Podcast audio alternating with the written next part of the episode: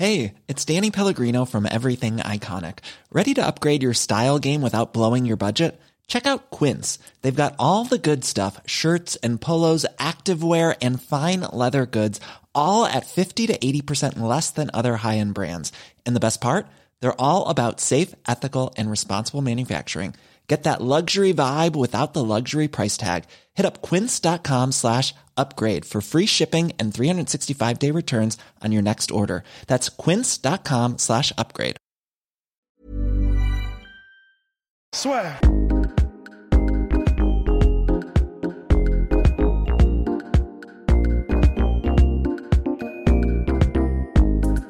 Bonjour à toutes et à tous, bienvenue dans le podcast La Sueur.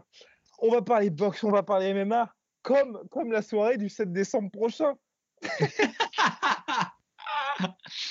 Mec, il, il persiste et il signe. Quoi. Eh oui, C'est ce qu'on appelle les forceurs.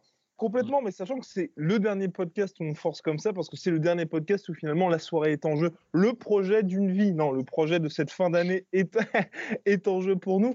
Rust, que va-t-il se passer le 7 décembre prochain en croisant les doigts? Bah, le 7 décembre prochain, vous allez avoir une soirée de combat comme en fait il n'y en a jamais eu en France ou vraiment pas beaucoup jusqu'à maintenant. Parce que vous aurez, bah, en fait, il y a les trois combats qui sont quand même trois gros combats, que ce soit euh, Yoka contre Hammer, euh, MC Hammer. Yoka Hammer. Euh, il y aura bien sûr l'UFC Washington, il y aura bien sûr Joshua Ruiz 2. Donc on part quand même sur des grosses bases. Et en fait, mais surtout, mais surtout, au-delà de ça, cette soirée, ce sera un truc, on va être tous là, genre euh, ça y est, les pieds solides, on sera chaud de 22h à 6h du matin.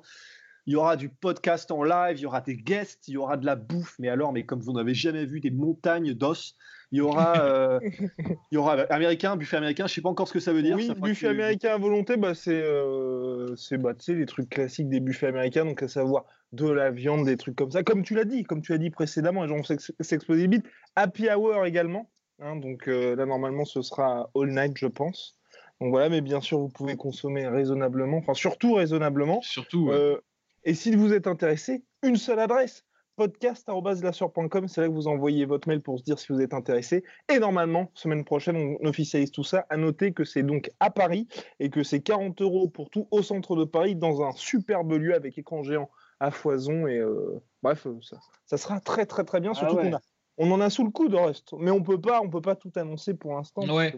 Exactement, ouais, ouais. Bien. Ouais, ouais. Donc voilà, allez, Alors, euh, ceci étant dit, et puis cette euh, quand même, puis on a oublié le nom quand même de, de la soirée, qui a été breveté, non déposé par Rust lui-même. ouais, c'est un, un petit nom que j'ai moi-même inventé, ça s'appelle, bah, c'est la nuit blanche en fait. Donc euh, tout simplement. Enfin, je, je savais pas. Non mais Parce qu'est-ce que la, la- la nuit debout était déjà prise, donc. euh, Ah bah ça, ouais. On a hésité entre Bon. ça, bonnet rouge et gilet jaune, et puis nuit blanche, c'était pas mal. Oh, oh mon dieu. Bon, Putain, ce début de podcast est tellement dur. On va, on va, on va, on va prendre le rythme. On va prendre Ouais, le rythme. on commence avec la boxe parce qu'il y avait un gros, gros, gros, gros choc entre Errol Spence et Sean Carter. Non, pas Sean Carter, Sean Sean Porter. Porter. qui devait normalement pour tout le monde en fait c'était un choc mais un sous-choc c'est ce que je disais à, à Rust si les gens connaissent pas spécialement la boxe c'est un peu comme si avant d'avoir un PSG Real Madrid annoncé tu tapes un PSG Lyon. Donc c'est pas super ex- excitant mais tu te dis quand même euh, ça peut être intéressant. Et finalement Porter a vraiment vraiment vraiment tenu la dragée haute à Spence et l'a obligé finalement à faire le combat dans son style. Donc à savoir euh, bah, pas du tout esthétique. Et c'était de la baston pure et dure. Il a rentré dedans, il a accepté de prendre des coups pour justement en donner. Et euh, on voit qu'à la fin, finalement, dans les statistiques, d'une part, les deux ont tenté autant de coups, sauf que Spence a bien évidemment été plus, euh, on va dire, plus précis, tout simplement. Et il y a surtout ce knockdown 11e round qui fait pour euh, beaucoup, parce que c'est vrai qu'il n'y a pas trop eu de réaction. Donc euh, Spence s'impose finalement par décision split decision, décision partagée, mais avec ce knockdown, finalement, ça évite un petit peu d'avoir toutes les, euh, on va dire, euh, Controverse. Controverse. controverses. Merci beaucoup, messieurs. Ça seal le deal. À noter quand même que c'est un crochet du bras arrière qui time en fait sur une, sur une esquive rotative de, de Porter. Donc c'est un beau geste qu'il a tenté plusieurs fois pendant le combat et il a réussi à trouver la marque euh, en fin de compte. Donc euh, c'est Ouais. plutôt une bonne chose. Com-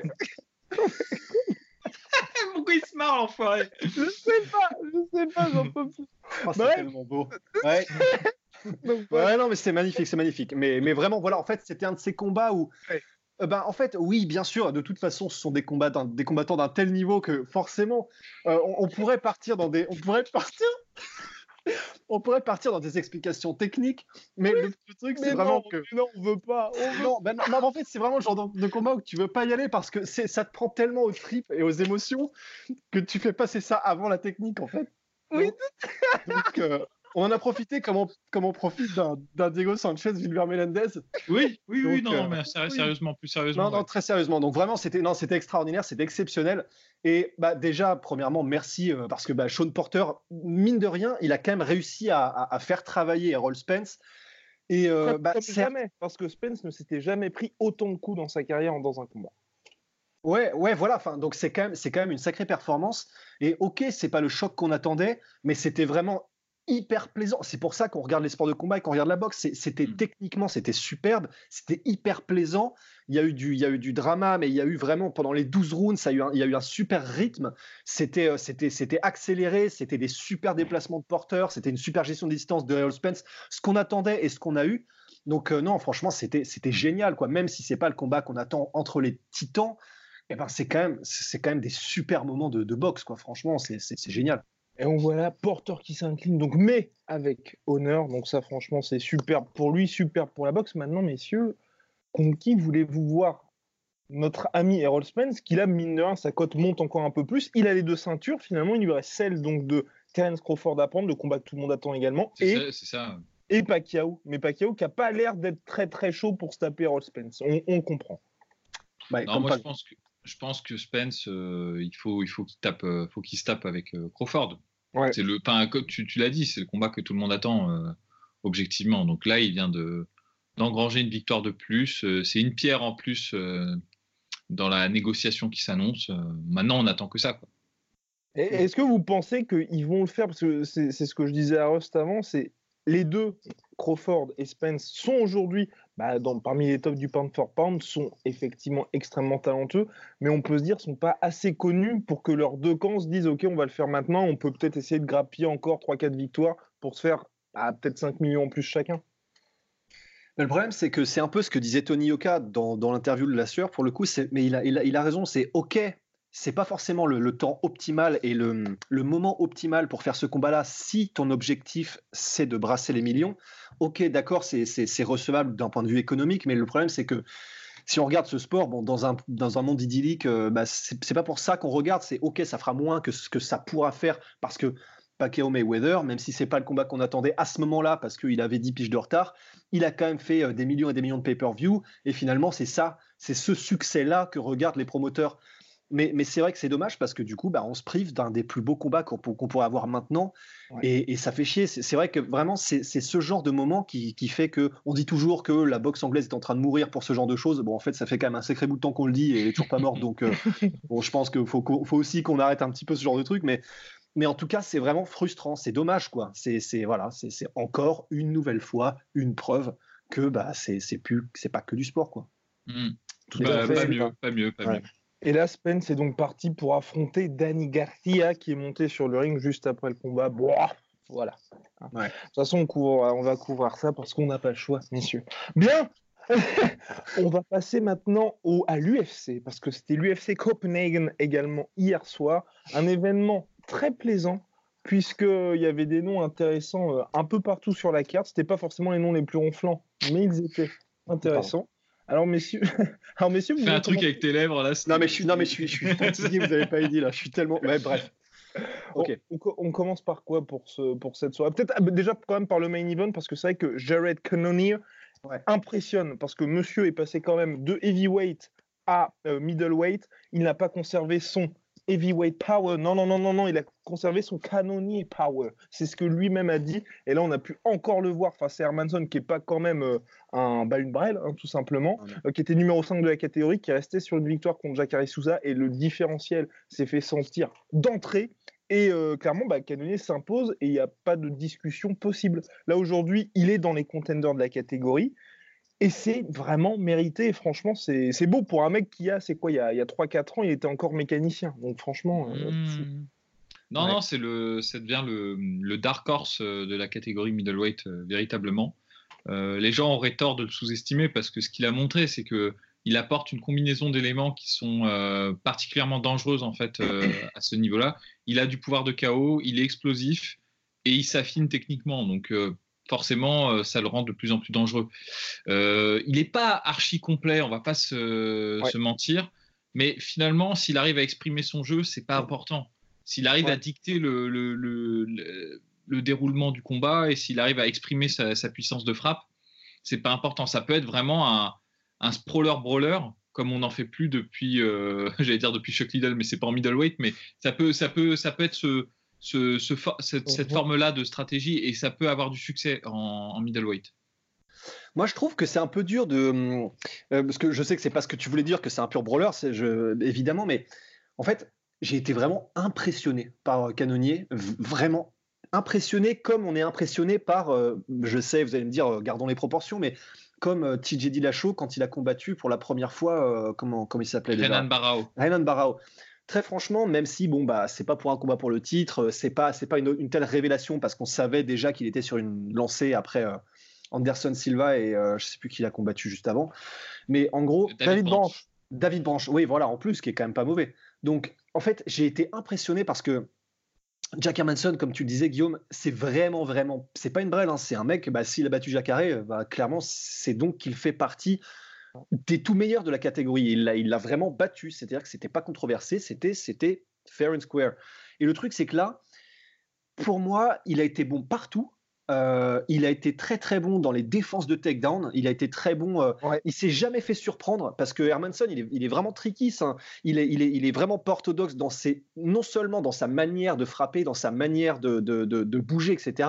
Mais même dans le rythme qu'il a et le, timing qu'il a de ses takedowns et les manières dont il met au sol, il, est, il est très étrange ce mec-là.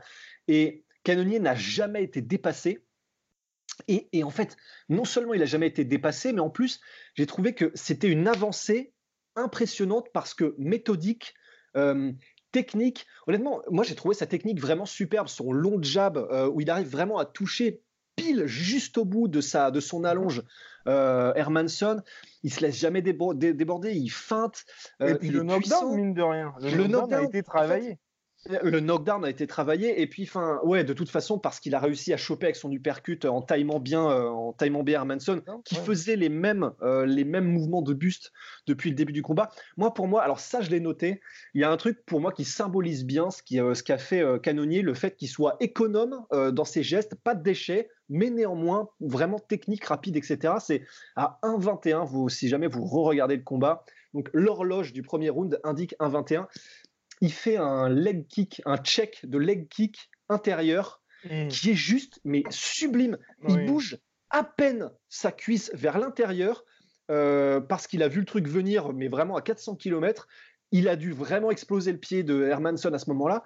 Et pour moi, ça, c'est tout canonnier. C'est-à-dire que j'ai vraiment un plaisir de ouf à mater ce mec-là. Il est il, il, est pas, bah, on pourra en reparler tout à l'heure, euh, par exemple au Bellator, il y avait euh, Juan Archuleta qui combattait, tu as l'impression que le mec, euh, il, y a la moitié des trucs qu'il fait, c'est n'importe quoi et ça crame de l'énergie pour rien. Et ben là, c'est vraiment l'antithèse de ça, et, vraiment, ça fait du bien, je trouve, de voir tout ça.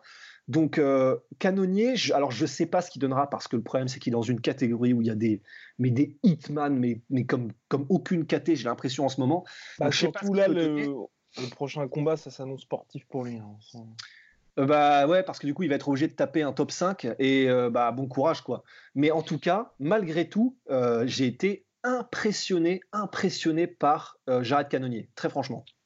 Alors, Polydomso, Jared, la fin de l'innocence? Euh, non, mais pareil, pareil, euh, c'est juste, euh, je pense, ça fait un moment de toute façon. Moi, dès le combat contre David Branch, je me suis dit, c'est plus le même homme en fait.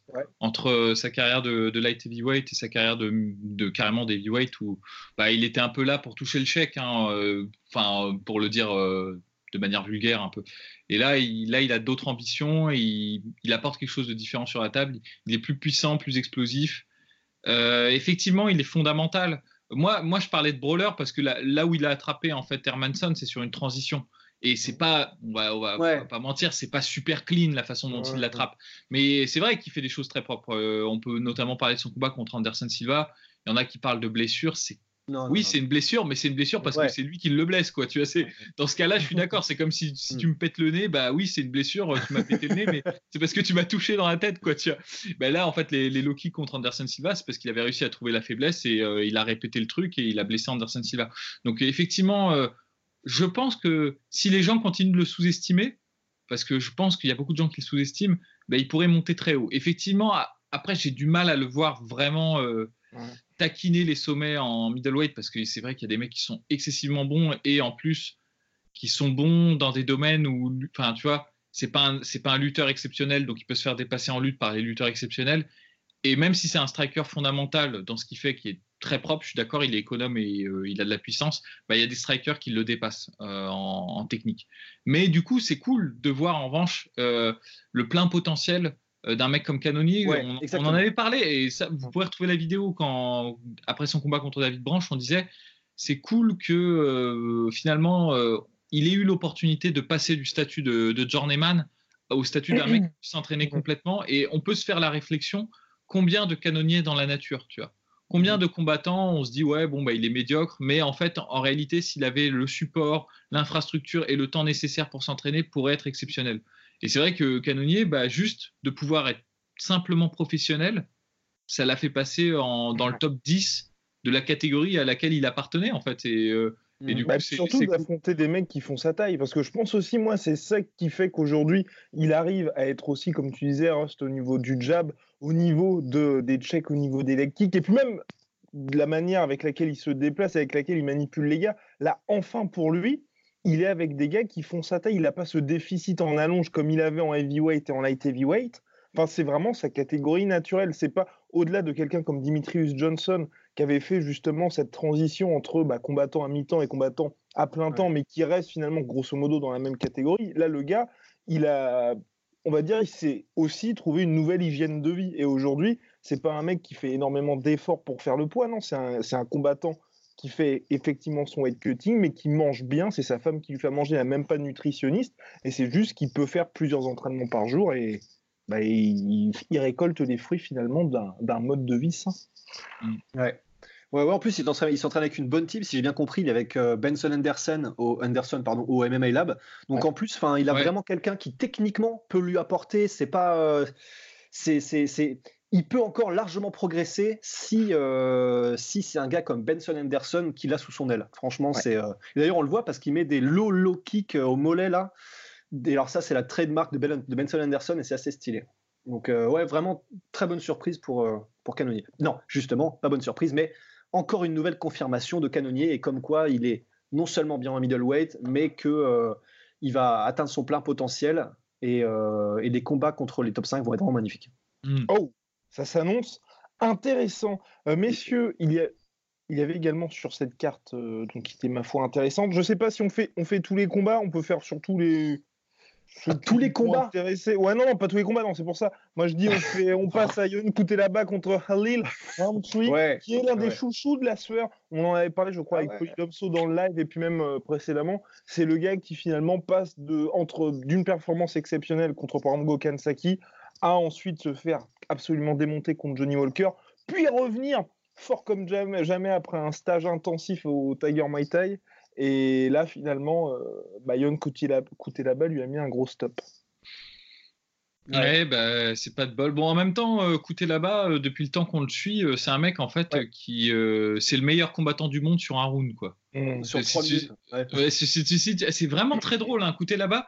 Euh, tu le vois par exemple dans son combat contre euh, Teixeira, Teixeira, où euh, pendant le premier round, j'ai galéré, j'ai trébuché sur le, sur le nom du mec. sur le premier round où il dépasse vraiment Glover, du coup. et, et il arrive à le, vraiment à le prendre de vitesse et à le faire passer quasiment pour un mec bah, en retard quoi, et pas au niveau. Et à un moment donné, on sent qu'il a atteint son, son point de stop, tu vois, où la batterie est vide. Et là, c'est plus le même homme, quoi. Et euh, il recule et il est pas, il est plus du tout offensif et, il perd, quoi. Il, et, perd. Et c'est vrai que là, bah, il était dans, dans, la période, dans le moment où il était dans le, dans le vert, quoi, contre, mhm. contre et euh, il l'a, il a vraiment, il lui a laissé aucune chance, quoi. Ouais. Non, c'était franchement, c'était, c'était, bah, c'est, vraiment très bien joué de la part de Couté là-bas parce que Bon, j'ai une petite pointe de déception quand même pour, que, pour euh, Round 3 parce que, bon, il a pu placer un de ses fameux middle, mais bon, ça c'est anecdotique. Mais même au-delà de ça, euh, je sais pas, je n'ai pas senti une manière de combattre qui était particulièrement mhm. intelligente en fait, euh, parce que ben, côté là-bas, on sait ce qu'il apporte, il est extrêmement agressif sur les premiers rounds, donc tu n'as pas vraiment intérêt à faire des énormes coups de battoir comme ça, où tu te déséquilibres presque toi-même, et en plus tu, tu des, trucs assez lents et tout ça. Et euh, bah, c'est un peu ce qu'a fait Roundtree. Il y a une, des mises au sol qui est vraiment, mais genre le, le 101, où c'est bah, Roundtree qui fait, je crois, c'est un 1-2 en crochet, mais vraiment, il envoie tout ce qu'il peut sur le crochet, euh, le deuxième, le crochet gauche. Évidemment, il se fait timer. Et euh, comme il est à moitié en déséquilibre lui-même, bah, il se fait mettre au sol directement. Et ça, que ça arrive au bout de deux minutes, je trouve, enfin vraiment, je trouve pas ça ouf de la part de de, de Roundtree parce que bah ouais, il s'est fait choper. En plus, bah, pour le coup, là-bas, c'est un bon lutteur.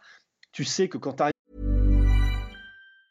I'm Sandra, and I'm just the professional your small business was looking for. But you didn't hire me because you didn't use LinkedIn jobs. LinkedIn has professionals you can't find anywhere else, including those who aren't actively looking for a new job but might be open to the perfect role, like me. In a given month, over 70% of LinkedIn users don't visit other leading job sites. So if you're not looking on LinkedIn, you'll miss out on great candidates like Sandra. Start hiring professionals like a professional. Post your free job on linkedin.com/achieve today. au sol à écouter là-bas et en plus dans les premières minutes, euh, ouais, tu, tu, peux, tu peux commencer à flipper. Donc un petit peu déçu quand même de la part de Roundtree et bah, bravo à Couté là-bas qui a su euh, bah, capitaliser et vraiment bah, tout donner bah, sur un ground pound d'une brutalité mais putain, ouais, bestiale. Euh, ground pound moldave et du coup bah, bravo bravo à bravo à Couté là-bas. Mais pareil, c'est le Sam Greco du MMA quoi. Je sais pas ce qu'il. On va voir ce qu'il donne sur les prochains combats, mais en plus, comme Khalil Roundtree et Couté là-bas sont à ses côtés, euh, dans, en tout cas en light heavyweight, bah, ils vont probablement le mettre contre un mec qui est un peu solide. Et euh, voilà, je ne suis pas encore convaincu. quoi.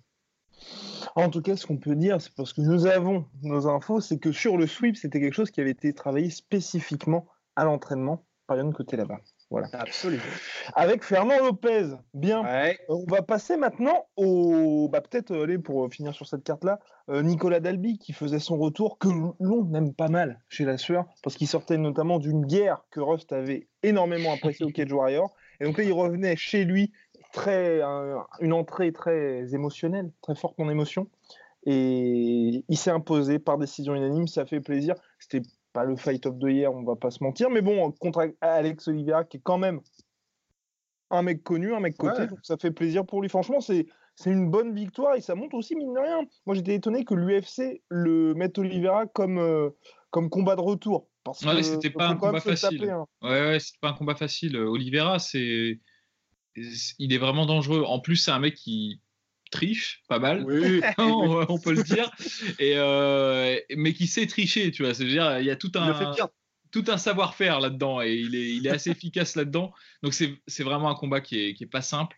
Euh, et Dalby est bon, Dalby est bon. Il avait eu un premier run à l'UFC, euh, pas super prolifique. Enfin, je veux dire, en gros, ça s'était pas très bien passé, mais c'est quand même, c'est un bah, pareil, Dalby, tu vois, on parlait de, de, de Canonnier, qui est un combattant, s'il pouvait faire ça bah, dès qu'il s'entraîne à temps plein et qu'il peut vraiment se professionnaliser, il est bon. Dalby, j'ai l'intuition que c'est un peu pareil, quoi, que c'est un mec que s'il était bien encadré dans une bonne team et tout, pour être exceptionnel, peut-être pas exceptionnel, je vais me calmer, pour être excellent, mais, euh, mais du coup, mais là, il a fait un beau combat, donc euh, j'étais satisfait, quoi. Enfin, Ouais, pareil, pas plus. Rien à ajouter, hein, pas plus. Il y avait également le Bellator, donc qui avait fait une double soirée. On était revenu sur la première soirée dernièrement avec Polydomso. Là, ils étaient donc au forum de LA. Il y avait donc AJ McKee et son père qui combattaient sur la même carte. AJ ah, c'est ouf ça. Que, oui, exactement. Son, donc son père 49 piges, mais qui restait chaud, surtout vu l'adversaire qu'il lui avait mis, qui s'est imposé par KO. Et AJ McKee qui a claqué le KO après 8 secondes. Donc là, voilà, ce qui est bien, c'est qu'il fait en plus partie du tournoi featherweight de l'organisation. Donc on va enfin savoir, un peu comme Michael Venom Page, de quoi il vaut, même si à la différence de Michael Venom Page, McKee reste très jeune. Et donc là, finalement, euh, même s'il perd au prochain tour, enfin, dans deux tours contre Caldwell, ce ne sera pas non plus déterminant, enfin, pour sa carrière ou dramatique. Vous, qu'en pensez-vous de ce cher McKee bah, perso, euh, bah déjà, je suis, je suis content parce que bon, c'est le, le Bellator a beaucoup de prospects, beaucoup de prospects qui se prennent des stops aussi. Et pour l'instant, euh, pour l'instant, AJ Maki euh, reste caché dans le maquis. Donc, il y arrive, il y arrive. Euh, il, et en plus, je trouve que c'est un bon timing parce que, ok, il est à 15-0 et il n'a pas encore affronté de tueur, mais tant mieux pour moi en fait, parce que déjà il a affronté des mecs et là, je trouve que comparé à Michael Venom Page, il y a une vraie graduation qui est intelligente. Il était à Pat Curran juste avant, qui est un vrai, vrai c'est un, mais un j'allais dire taulier, mais dans le sens, il en, il en a vu, il en a vu quoi. C'est un vrai vétéran, pardon.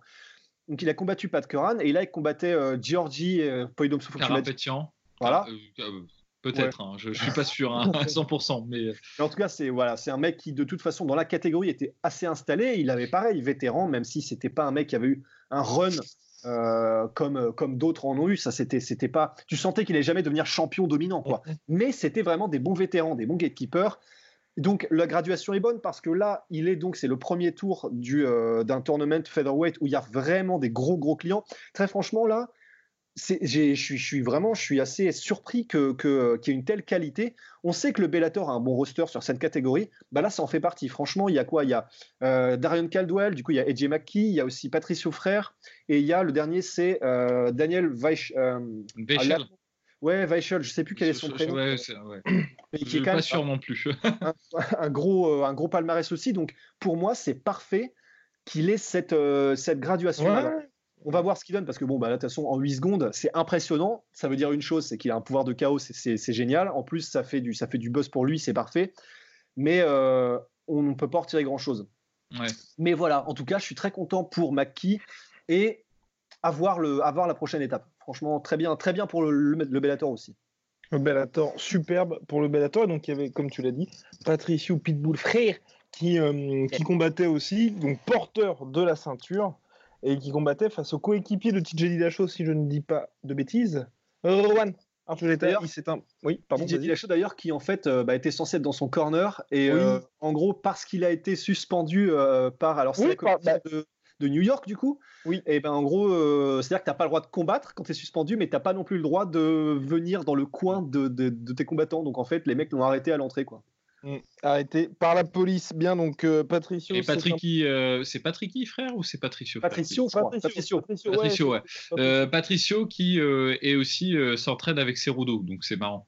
Ouais, ouais, quand même. C'est assez marrant, il faut le noter. Parce que Ar Archuleta s'entraîne avec euh, TJ et lui s'entraîne avec, euh, du coup, Patricio, enfin, avec Cerudo. Oui, et comme quoi, Captain America est quand même un excellent coach parce qu'il a quand même deux porteurs des doubles ceintures, donc, euh, enfin deux porteurs de Chem Champ dans son mm. roster. Bien, donc Patricio qui s'est imposé par décision unanime, mais une bonne grosse victoire par décision. De toute façon, je pense qu'il n'y avait pas trop de suspense au début. Moi, j'étais assez, mine de rien, assez surpris du match-up du Bellator parce que Enfin, te dire que tu fais un title fight pour ça.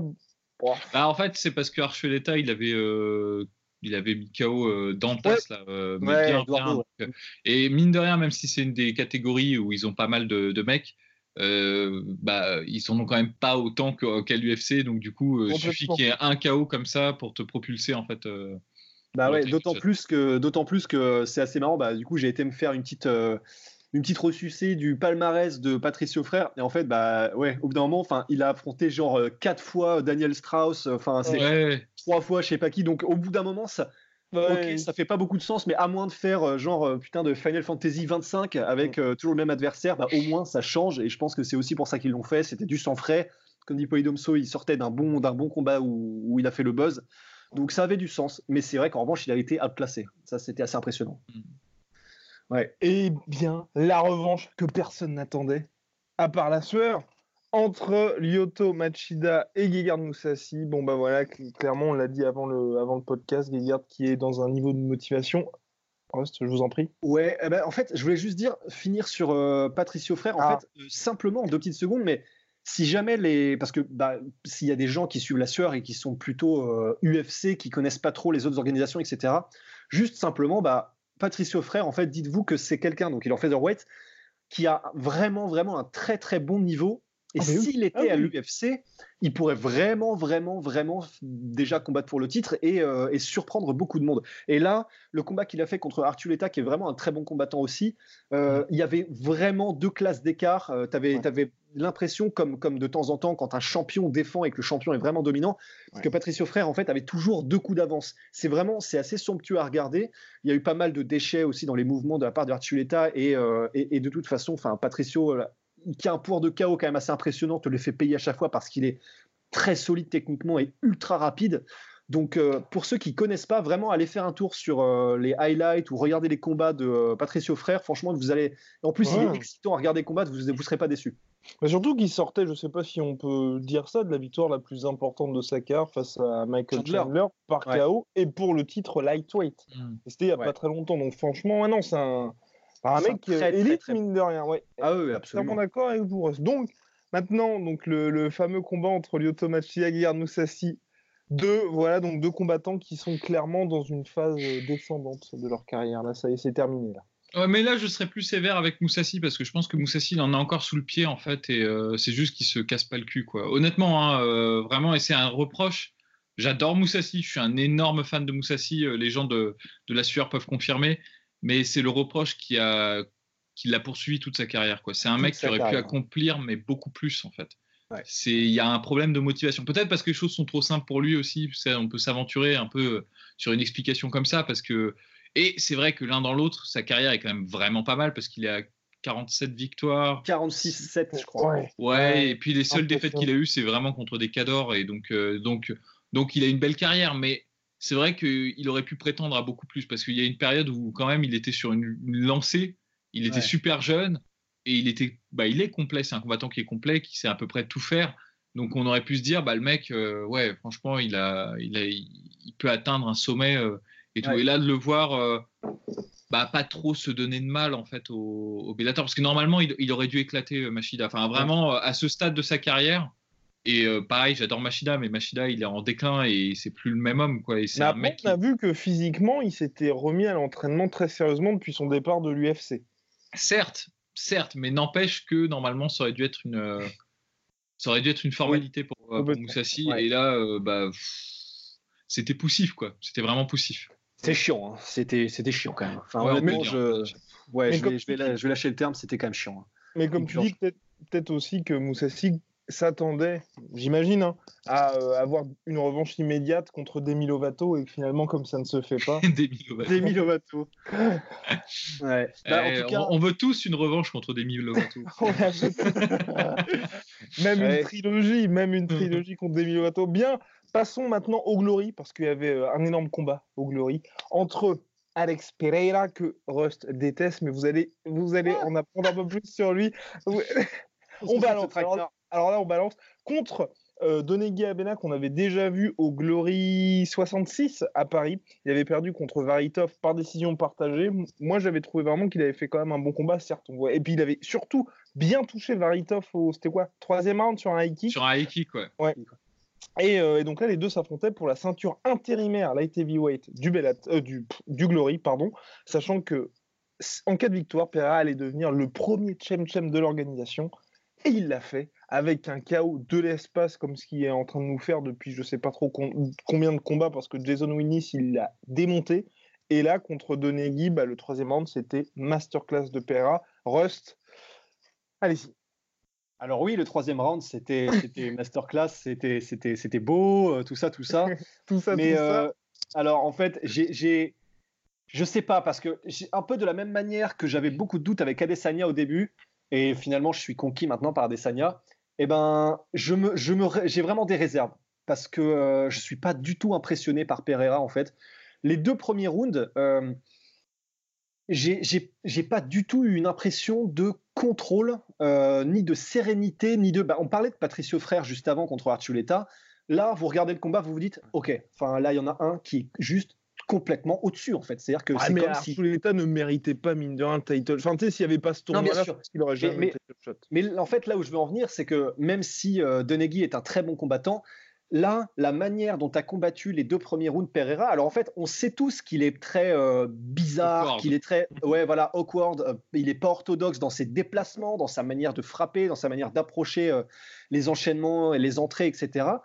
Mais c'est une chose de pas être orthodoxe, mais c'en est une autre de, en tout cas, c'est l'impression que j'ai, de parfois se mettre en danger parce que tu fais des choses qui n'ont pas nécessairement. c'est pas Ouais, mais il a jamais été en danger là contre. Bah, franchement, il y a des moments où en clinch euh, où il s'en prend et franchement, moi je suis pas serein du tout. Il y a des moments où euh, bon ça c'était assez cool où il met des espèces de tu sais de low kick à la euh, Masaki Nori avec le talon là sur l'extérieur de la jambe. Moi j'ai adoré là, tu vois, j'ai vu ce ouais, j'étais conquis quoi. Ah, j'ai pensé à toi direct, mais le truc c'est que bah du coup, ça met un peu plus de temps à ça. Tu mets plus de temps à lever la jambe. C'est un low kick qui est plus long, il est plus facilement contrable, etc. Et il y a plusieurs fois où il le met et euh, Denegui avance et du coup euh, c'est assez brouillon, il sait plus trop quoi mmh. faire. Et il y a, y, a, y a, ça, il y a la, sélection de coups qui m'a pas impressionné dans les premiers rounds, qui font que j'ai une impression de brouillon en fait. J'ai une impression que c'est un peu brouillon, même si clairement il est technique et il fait mal. Et euh, Dieu merci, il a ses genoux, parce que si c'était du pur kickboxing, j'aurais peur pour Pereira quoi. Mais euh, voilà, j'attends, j'attends les prochains combats. Même si le troisième, par contre, c'était incroyable. Le mmh. troisième. Ouais, bah, je serais moins sévère que, que Rust. Je pense que le problème de Pereira, c'est qu'il a un style qui est vraiment atypique. Et euh, ça peut paraître brouillon, mais mine de rien, il y avait de la tactique dedans parce que euh, il, sanctionnait toujours euh, Donegui avec les genoux pour l'empêcher vraiment de rentrer. Et Donegui, c'est vraiment pour ceux qui n'ont pas vu ses combats, c'est un mec qui combat vraiment avec le style Mike Passener qui, ouais, bah, beaucoup de, des, mhm. des, des, des, crochets mi-longs pour terminer sur un low kick. Et dans ce combat, il n'a jamais pu installer son rythme. Il a toujours été emmerdé à chaque fois qu'il arrivait à mi-distance de ce frappe, il se mangeait un genou, il n'arrivait pas à rentrer. Et notamment, l'autre technique qu'essayait de passer Pereira, c'était son crochet du bras avant finalement, il a réussi à le placer euh, au, troisième round et il a mis KO euh, Donegui là-dessus. Mais en fait, il a vraiment empêché Donegui de s'exprimer. Et je pense que c'est ça que fait Pereira beaucoup, c'est qu'il a un style qui est tellement atypique, tellement bizarre. Déjà, sa façon de se tenir est vraiment étrange pour un Ouais, puis même ses Il a les mains assez basses. Euh, il est très grand. Moi, été étonné hein, parce que je me suis dit, bah, il monte de catégorie normalement. il devrait être plus petit parce que Donegui est pas petit et en fait il est plus grand. Il a, il un 1,94. Ouais, il a un physique vraiment étrange. Euh, c'est un peu un épouvantail, quoi. Tu vois. Et, euh, et, il a cette façon de gérer ses distances qui est assez étrange. Et je pense que ça met vraiment. Euh, ça, ça te permet pas d'être de, de, développer confortablement ta technique. Et je pense que c'est comme ça. C'est cette alliance de trucs. Alors, je suis d'accord avec toi, pas académique du tout, et pas proprement et pas fondamentalement bien fait. Ça, je suis d'accord. Mais ça, allié avec sa puissance de chaos, ça en fait vraiment un adversaire dangereux, quoi. Parce que bah là, tu vois, il a suffi qu'il passe qui, qui, passe son, crochet. Alors, il l'a déjà mis au sol euh, juste avant avec un genou, il me semble. Ouais, magnifique. Au corps. Et euh, juste après, quand l'autre essaye d'accélérer, bah, il le sanctionne direct, quoi. Direct, il le sanctionne. Donc, euh, c'est. Je pense que c'est un, très bon combattant. Effectivement, c'est pas le plus beau à regarder, mais, mais c'est efficace. Parce que moi, en revanche, je pense qu'il a jamais été en danger contre Donig. Il a, il a, il a jamais un moment où il était débordé, où il bah, contrôlait le truc. À sa manière, il contrôlait le, le combat, quoi. Parce que c'est vrai que, y a, en fait, je suis d'accord avec toi, c'était pas une impression de danger, c'était pas dans le sens où euh, euh Donegui était vraiment, quand il avançait, tu sentais que, euh, comment dire, que Pereira était débordé, mais c'était plus une impression de, j'étais pas, j'étais pas serein dans le sens, j'avais pas l'impression que il était euh, en sécurité dans les positions qu'il prenait, dans, la défense qu'il avait, et qu'il l'aurait euh, à coup sûr protégé euh, d'un coup un peu qui sortait de nulle part de, de Donegui. Voilà, j'avais l'impression qu'il était susceptible à un one shot qui sortirait un peu de l'ordinaire de Donegui. Et pour le coup, tu vois par exemple Petrosian contre Andy ben là c'est vraiment typiquement le mec très très classique et fondamental, même si c'est un génie absolu. Petrosian contre un mec qui était super awkward, bizarre, etc. Pourtant, euh, dans la manière de combattre de Risti, même si bien évidemment ce sont deux combattants différents, Risti et Pereira, il est super awkward, super bizarre, des déplacements étranges, un rythme étrange. Et pourtant là, chez Risti, tu vois, j'avais vraiment une impression, malgré tout, de il sait ce qu'il fait, il n'est pas tellement en danger, il gère la distance, ses coups sont précis, etc. J'ai pas cette même impression en fait avec Pereira. Mais, mais voilà, comme je disais au début, en tout cas pour moi, c'est parce que j'en suis pas encore convaincu, mais parce que bah là, généralement, les gens sont plutôt des puristes. C'est très rare les gens qui, qui développent eux-mêmes un style super awkward et donc qui sont capables d'apprécier ce genre de style. Mais je, vais attendre qu'ils continuent contre Varitov et euh, contre d'autres light heavyweights. Bah ouais, ouais, non, c'est chaud, mais, pour en être vraiment convaincu, de la même manière que j'ai été convaincu par Adesanya après, quand j'ai vu qu'effectivement, bah, hmm. tu peux pas, tu peux pas ne pas. Mais je pense, bon, pour, pour, pour, euh, pour, appuyer ton propos, euh, je pense que aussi ce qui rend, ce qui rend ton impression un peu plus vive concernant Pereira sur le fait que tu n'es pas safe quand tu le regardes, que tu te sens pas rassuré, c'est comme c'est un peu une j'allais dire un grand échalas, tu vois, mais c'est pas, pas, une critique. mais, dès qu'il prend un coup, il part un peu dans tous les sens et tu te dis, bah, il est frêle. Mais en fait, il est jamais, euh, il est jamais, tu le sens jamais sonner. Il part jamais sur les talons, euh, tu sais, il fait pas le, tu as l'ascenseur, quoi. Mais en gros, euh, c'est vrai, qu'il y a quand il prend un coup, tu as l'impression qu'il s'est pris une énorme mandale en fait. Et ça, exactement. il est très dramatique dans ses réactions en fait. Quand il se prend un coup, mais en fait, c'est vrai que tu as raison, c'est-à-dire que c'est vachement, ça peut être trooper parce que, par exemple, quand euh, il prend un crochet, bah, en fait, il va rouler avec le crochet, mais en faisant en même temps un espèce de retrait de buste. Enfin, tu as vraiment l'impression d'avoir les, les trucs flottants. Euh, ouais, voilà, c'est dans les, dans, les, dans, les, dans les festivals champêtres, tu as toujours un truc, euh, une espèce de merde avec une soufflerie dessous là. Bah, c'est un peu ça. Tu as l'impression d'avoir le bonhomme soufflerie. Mais, mais, mais c'est vrai que ça, ça fait partie de sa défense. Donc, ça, c'est ce qui me trompe aussi probablement. Mais voilà, c'est pour ça que j'attends de le, de le voir contre Varitov pour pendant 5 rounds contre un mec qui est ultra, ultra efficace. Bah ouais, parce que là, du coup. ça, bah va être, ça va être passionnant. Et mineur, s'il s'impose là, pour. Bah oui, mais, mais cela dit, euh, il est monté d'une catégorie Pereira, mais on a vu dans les Max Holloway contre Poirier que bah, c'était pas facile et pas évident de monter d'une catégorie au niveau, en tout cas, de ta physiologie et morphologie, etc. Ça peut ne pas être une évidence. Là, franchement, euh, j'ai ah, vu un, ah oui, j'ai vu un pur light heavyweight. Hein. Il était à son aise sans aucun souci. Il n'a pas eu à pâlir en puissance, il n'a pas eu à pâlir. Euh, c'était. Non, c'était cool. Ah. ah. C'était super. Bon, bah voilà, messieurs, je pense qu'on a fait le tour sur euh, les actus du moment. On se dit à la prochaine pour le récap de l'UFC 243 Adesanya, enfin Whitaker Adesanya. Euh, Yaquinta Hooker. Ouais, et puis c'est tout, je crois. Hein. Et puis Soit.